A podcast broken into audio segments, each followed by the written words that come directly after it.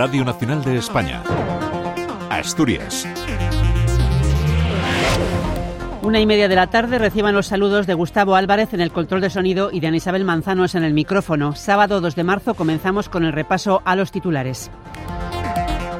La ministra de Juventud e Infancia ha defendido hoy en Oviedo la suficiencia de recursos en la financiación autonómica en todo el territorio, con especial atención a las corporaciones locales. El coordinador general de Izquierda Unida, convocatoria por Asturias, ha hecho un llamamiento al Ejecutivo Central para mejorar su sintonía con el Principado en infraestructuras y garantizar la continuidad de la producción industrial. La plataforma en defensa de la pesca y los ecosistemas marinos se reúne en Puerto de Vega para acordar medidas ante la publicación del Real Decreto que regula la producción de energía eléctrica en el mar. En deportes, el Real Oviedo juega esta tarde ante el Levante en el Tartiere y victoria por dos goles a uno del Sporting ante el Albacete ayer en el Molinón. Tenemos hasta ahora cielos nubosos y lluvias. 9 grados de temperatura en Oviedo y 10 en Gijón y Avilés. Conectamos ya con la Agencia Estatal de Meteorología para conocer el pronóstico del tiempo. Ahí está Marta Larcón. Buenas tardes. Muy buenas tardes. En Asturias tendremos aviso naranja por riesgo costero por olas de hasta 6 metros de altura. Seguiremos con cielo nuboso cubierto abriéndose claros eh, por la noche. La cota de nieve subirá a los 800.000 metros. Las temperaturas máximas también eh, descenderán eh, o se mantendrán sin cambios con cifras de 9 grados en Cangas del Arcea, 10 en Oviedo y Langreo, 11 en Llanes y Mieres o 12 en Avilés, Gijón y Navia. El viento será de componente oeste. Es una información de la Agencia Estatal de Meteorología. Apuntar además que el puerto de Pajares está a esta hora cerrado al tráfico de camiones y el resto de vehículos necesitan cadenas para circular por él, al igual que en otros 19 altos de montaña. Y el Ministerio de Transportes ha adjudicado dos contratos por valor de 32 millones, 32,6 mm, millones para modernizar la señalización de las líneas de ancho métrico que conectan Trubia con Oviedo y Collanzo. Permitirán reforzar la capacidad de la red y gestionar la circulación en remoto y en tiempo real desde el centro del Berrón.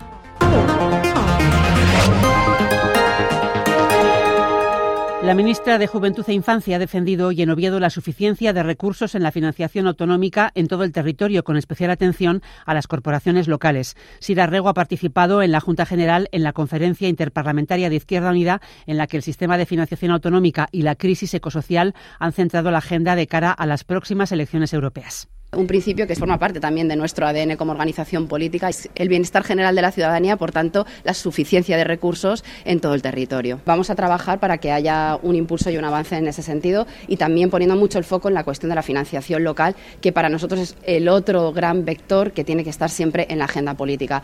Somos una organización municipalista con presencia en muchísimos ayuntamientos de todo el país y creemos que es el gran debate pendiente también la cuestión de la financiación local.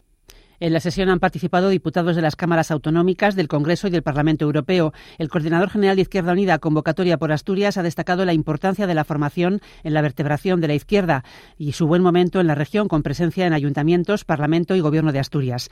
Ovidio Zapico ha hecho un llamamiento al Ejecutivo Central a mejorar su sintonía con el Principado en temas fundamentales como las infraestructuras y la industria y garantizar la continuidad de la producción de acero con o sin ArcelorMittal, que supone más del 12% del Producto Interior Bruto regional. Para ello, Zapico considera un paso importante que se apruebe la iniciativa presentada en las Cortes por el Parlamento asturiano en la pasada legislatura para declarar estratégica la industria intensiva. Nosotros hemos dicho que con Mittal o sin Mittal tiene que seguir habiendo industria siderúrgica en Asturias, con Mittal o sin Mittal, que pueda haber un elenco de opciones encima de la mesa, que esa ley nos puede también abrir el camino para algunas de esas opciones. Pero lo que hay que garantizar, sin ningún género de dudas, es el futuro de la siderurgia. Y no hay que descartar ninguna de las posibilidades que pueda haber encima de la mesa, ninguna. Representantes de la Plataforma en Defensa de la Pesca y los Ecosistemas Marinos de Asturias, Galicia, Canarias, Cataluña y Andalucía se reúnen hoy en Puerta de Vega para acordar medidas ante la publicación del Real Decreto que regula la producción de energía eléctrica en instalaciones marinas. Según las cofradías de pescadores, con ella se da el pistoletazo de salida a la subasta de los caladeros para ser ocupados por la industria eólica. Consideran que es un paso más en la deriva del Ministerio de Transición Ecológica de implantar la actividad en el mar sin considerar el impacto socioeconómico económico en la actividad pesquera y los ecosistemas marinos. Alfredo García, presidente de la Federación Asturiana, en declaraciones a Radio Nacional. No hubo ningún diálogo con el sector pesquero, un sector primario que la eólica marina va a trastocar. Creemos que tenemos mucho que decir y que si hubiera un diálogo fluido podría llegarse a mirar la consistencia de la eólica marina con el sector de la pesca. Pero bueno, de esta manera lo vemos muy difícil. Y bueno, donde se quieren instaurar estos megaparques eólicos son caladeros tradicionales que tienen especies de gran valor y que nos echan de ahí. Desde la plataforma están a la espera de la respuesta del Tribunal Supremo al recurso contencioso administrativo que han presentado eh, a los POEM, planes de ordenación del espacio marítimo aprobados por el Gobierno. Y ASETRA impugnará el convenio del sector para que del sector de transporte de mercancías por carretera para que se negocie por separado el de viajeros y mercancías, como ocurre en otras comunidades autónomas. El presidente de la patronal ha celebrado hoy su que ha celebrado hoy su asamblea anual ha señalado que Asturias es la única comunidad en la que ambas actividades tiene un convenio común cuando son radicalmente distintas. Ovidio de la Roza. El viajeros es un sector mejor estructurado, tienen unas tarifas condicionadas, transportes concesionales. Nosotros ni tenemos la estructura empresarial que tienen, ni la demanda, esto es competencia pura y dura. Y claro, un convenio que puede servir para algún tipo, y no veo números de empresas porque todo el mundo las conocemos, no puede ser lo mismo que para un tío que tiene cuatro o cinco conductores. Y es un problema de competencia muy grande para las empresas que se quieren instalar en Asturias o para que estamos en Asturias. Ovidio de la Roza ha recordado que el actual ejercicio está marcado por la incertidumbre con una reducción de las empresas del 4,8%. A ello se une el proceso de adaptación a las energías limpias que suponen, dice, un coste inasumible para el sector y la falta de infraestructuras de carga. El año pasado solamente se matricularon un 0,25% de vehículos eléctricos en pesados. ¿Y por qué esto? Valen tres veces más de los que actualmente valen los vehículos nuestros de combustible, no tenemos punto de carga, no tienen autonomía más allá de 200, 300 kilómetros. En una palabra, se hacen inviable hoy por hoy y luego el actual calendario que tienen van a tener que rectificarlo porque es imposible llevar adelante. Caritas Coopera cumple su décimo aniversario en Asturias con el objetivo de incrementar su actividad, ampliar la actual plantilla de 40 trabajadores y seguir apostando por la inserción laboral. La cooperativa se dedica a la recogida y tratamiento de residuos textiles. La ropa que recogen es seleccionada para ser reutilizada y la distribuyen entre personas desfavorecidas o la venden en las tres tiendas que tienen en Oviedo, Gijón y Avilés. El objetivo es abrir otra en Gijón. Aida Rodríguez, responsable de Caritas Conecta. Hacemos la recogida a través de contenedores y hacemos un tratamiento en nuestras plantas. Nos permite tener ropa para la reutilización. Nuestros clientes son de cualquier tipo. Hay quienes buscan ropa barata, pero también hay personas que buscan el cuidado del medio ambiente. Cuando nosotros damos el paso de abrir una tienda y los tradicionales roperos que tenían las parroquias cierran, la gente piensa que se deja de hacer esa labor de entrega social de la ropa a personas con necesidad. Y no, lo que se hace es, se les entrega un vale con el que acuden a la tienda a canjear en función de sus necesidades. Caritas Coopera cuenta con un almacén en Siero y están en proceso de tramitación administrativa para actualizar los permisos con el fin de realizar el tratamiento de la ropa que hasta ahora se hacía en la planta de Vizcaya. Aida Rodríguez. Y es en lo que estamos ahora, ese tratamiento que antes hacía en la planta de Vizcaya, hacerlo en Asturias. Lo que hace es determinar la ropa que sirve para reutilización, clasificarlo por campaña, también va a haber una parte que eh, está inservible y ese proceso lo estamos integrando también aquí en Asturias. Es preparación para reutilización, porque lo que es el reciclaje, que implicaría volver a hacer hilatura con esas prendas, son otras industrias las que están dedicadas a ese proceso. La Unión de Consumidores de Asturias pide regular la venta y consumo de bebidas energéticas en el Principado, que se ha incrementado considerablemente en máquinas expendedoras y centros comerciales. El presidente de la UCE ha indicado que las marcas productoras de estas bebidas deben advertir en el etiquetado sobre los riesgos que conlleva su consumo. Dacio Alonso. Yo creo que hay necesidad de acometer efectivamente una legislación específica, sobre todo donde prime la información, el etiquetado fundamental, las consecuencias que puede tener un uso indebido o, digamos, eh, abundante, bueno, un uso indebido de, ese tipo de energéticos. El espacio de acción socioeducativa Arcos de Langreo lidera el programa internacional denominado Arc Blans.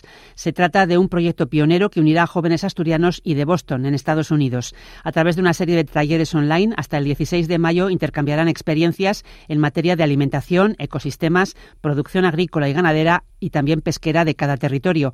Por ejemplo, abordarán aspectos relacionados con los buenos hábitos alimentarios, la sostenibilidad culinaria o la gastronomía saludable. Ruth Ballina es la responsable del equipo Arcos. Es unir todos esos jóvenes, todas esas piezas para crear un proyecto que haga pensar a la gente más joven que necesitamos otra manera de seguir caminando en sostenibilidad, de seguir transformando y construyendo futuro y de tener, da igual el sitio donde vivas, una dieta saludable. Que puede ser muy cercana y a la vez muy innovadora y muy ilusionante. Todas esas experiencias quieren trasladarlas a una cocina en vivo y para ello contarán con la participación de chefs como Pedro Martino y Shune Andrade, el nutricionista Esteban Alonso y las empresarias Ana Belén Marcos y Elena Fernández. Está previsto grabar todas las intervenciones y se elaborarán unas conclusiones para su posterior difusión decidiremos cómo va a seguir avanzando el proyecto, que esto es una primera parte piloto y que va a alcanzar un mayor impulso sin duda. Y es un reto que se están marcando en los grupos de gente joven y está siendo la verdad muy ilusionante.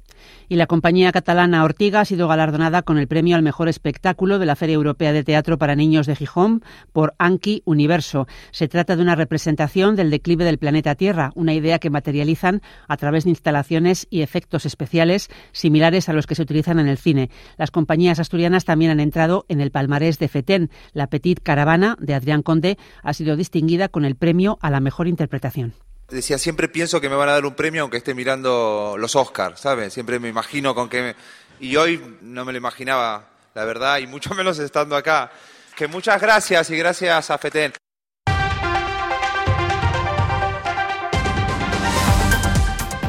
En deportes, Fernando Alonso saldrá sexto en el Gran Premio de Bahrein de Fórmula 1 que arranca esta tarde con Max Verstappen en la pole.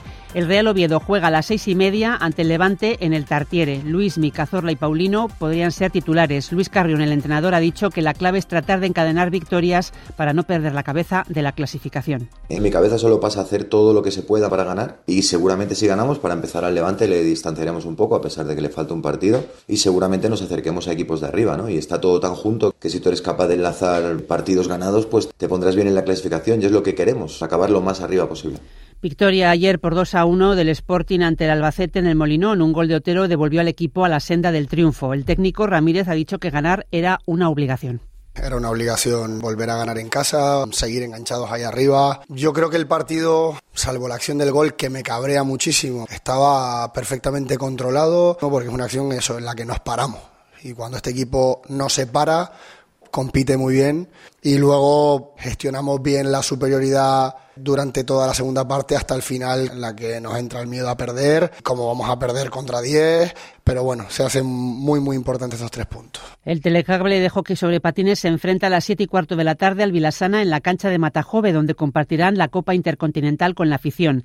Y la atleta asturiana Isabel Barreiro, vigente campeona de España, buscará hoy en Gabá subir puestos en el ranking mundial de los 10.000 metros y acercarse a la cita olímpica de París.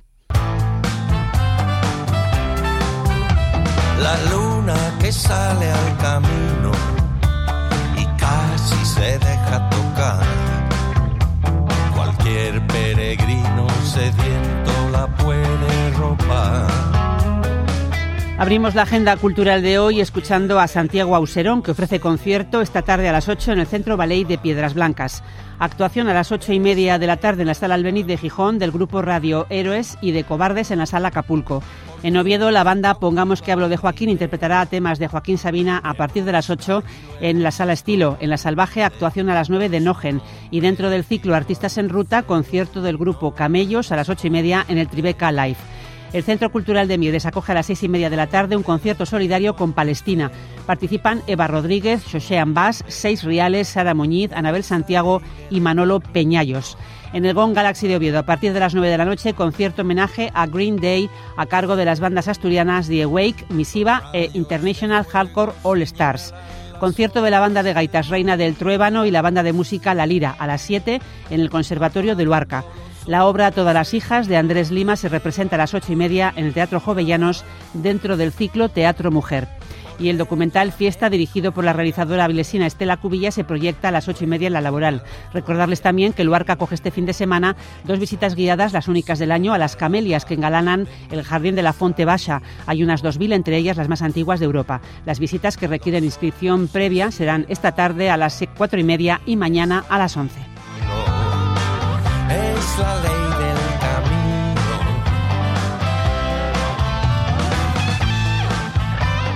Aquí nos despedimos. Nueva cita con la información regional mañana a las 9 y 5 en Radio 5. Gracias por escucharnos. Pasen un buen día. La luna que sale al camino y casi se deja tocar. Cualquier peregrino sediento la puede robar. Cualquier pereza